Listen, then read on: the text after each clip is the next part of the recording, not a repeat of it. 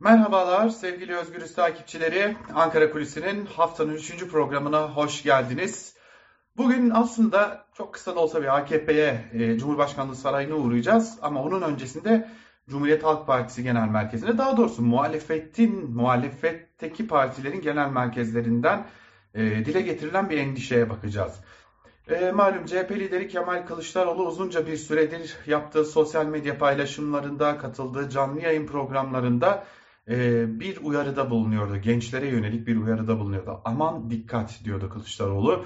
Provokasyon ihtimallerinden söz ediyor ve gençlerin karşı karşıya getirilmek istendiğini, buna yönelik bazı politikaların uygulamaya sokulduğunu dile getiriyordu.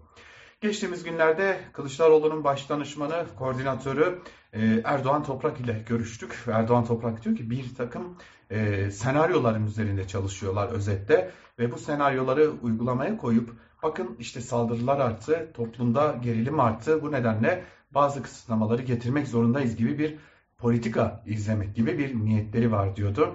İletişim Başkanlığı başta olmak üzere çeşitli kurumların da bunun e, belki de biraz da toplumsal altyapısını hazırlamak için çeşitli toplantılar, çeşitli etkinlikler düzenlediğini de dile getiriyordu Erdoğan Toprak. En nihayetinde bu endişe sadece CHP lideri Kemal Kılıçdaroğlu'nun değil bir bütün muhalefetteki çok sayıdaki partinin endişesi olarak da kamuoyunun önüne yansıyor durumda. Fakat bir başka CHP'li ile görüştüğümde bana çok daha ilginç bir değerlendirmede bulundu. CHP'li ismin yaptığı değerlendirme şuydu. 2015'te yani 7 Haziran 1 Kasım arası süreçte esas hedef HDP'nin barajı aşmamasıydı. Ve eğer HDP barajı aşmasaydı AKP istediği kadar milletvekili çıkarabilecekti. Bu nedenle de esas politikaları toplumsal gerilimin artırılacağı nokta HDP üzerinden kurgulanmıştı. Fakat bugünkü ortamda HDP'nin barajı aşmama gibi bir problemi olmadığı için toplum bu defa başka konular üzerinden iki kutba bölünerek ciddi bir toplumsal gerilim hedefleniyor diyordu CHP'li isim. Bunun da laik muhafazakar ya da laik dindar, seküler dindar adına ne dersek diyelim bu şekilde kurgulandığını belirtiyordu. Şimdi CHP'lilerle görüştüğümüzde yine İyi Partililerle, HDP'lilerle görüştüğümüzde bir şeye dikkat ediyorlar. Hiçbir şey yokken bir anda ortaya çıkan kadınlara yönelik, giyim tarzına yönelik, yaşam tarzına yönelik, festivallere yönelik, çocuklara yönelik e, çok ciddi şekilde açıklamalar yapan e, bazı kendilerini din adamı olarak da tanıtan tiplerin ortaya çıktığına dikkat çekip e, bakın bunlar toplumsal gerilimin ilk adımları. Bunun ardı arkası gelecek. Yaşam tarzına müdahale, dindarlara karşı saldırılar diye de bir takım oyunlar kurgulayacaklar diye bir iddiası var muhalefetin. Ve bunun üzerinden toplumsal bir gerilim hedefleniyor diye de bir düşünceleri var.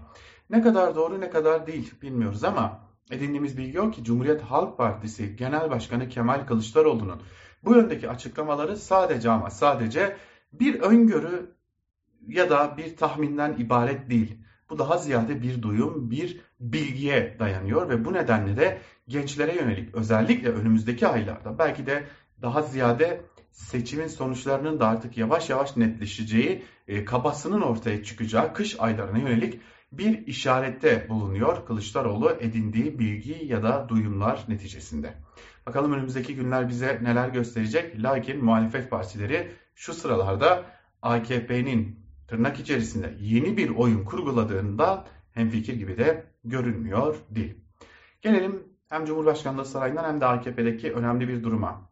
Malum e, kamp haberlere de yansımıştı. Hem Cumhurbaşkanlığı Ekonomi Politikaları Kurulu üyesi olan hem de AKP'nin MKYK üyesi olan yani önemli bir pozisyonda bulunan e, Korkmaz Karaca, Sedat Peker'in de hedefinde olan isimlerden biriydi. E, sağlık sorunlarını e, gerekçe gösterdi ve görevinden istifa etti.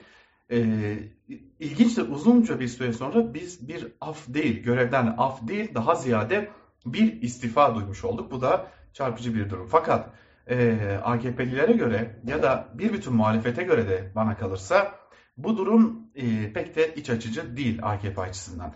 Neden diye soracak olursanız. Malum Sedat Peker'in ifşaatlarının başladığı ilk günden bu yana e, özellikle İçişleri Bakanı Süleyman Soylu başta olmak üzere hedef aldığı birçok isme yönelik geliştirilen politika şuydu.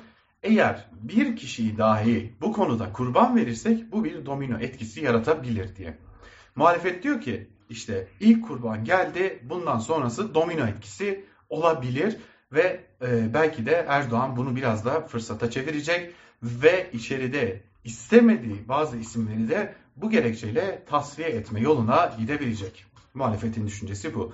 AKP'lilere göre ise Korkmaz Karaca istifa etmemeliydi. Çünkü Sedat Peker'in iddiaları karşısında dik durulmazsa Sedat Peker daha fazla kendi deyimleriyle iftirada bulunabilir diyor AKP'lilerde. Bakalım hangisi haklı çıkacak? Sedat Peker daha fazla tırnak içerisinde iftirada mı bulunacak yoksa muhalefetin düşündüğü gibi bu bir domino etkisi yaratacak ve belki de Cumhurbaşkanı ve AKP Genel Başkanı Erdoğan istemediği bazı isimlerden bu gerekçeyle kurtulabilecek mi? Ankara Kulisi'nden bugünlük de bu kadar. Hoşçakalın.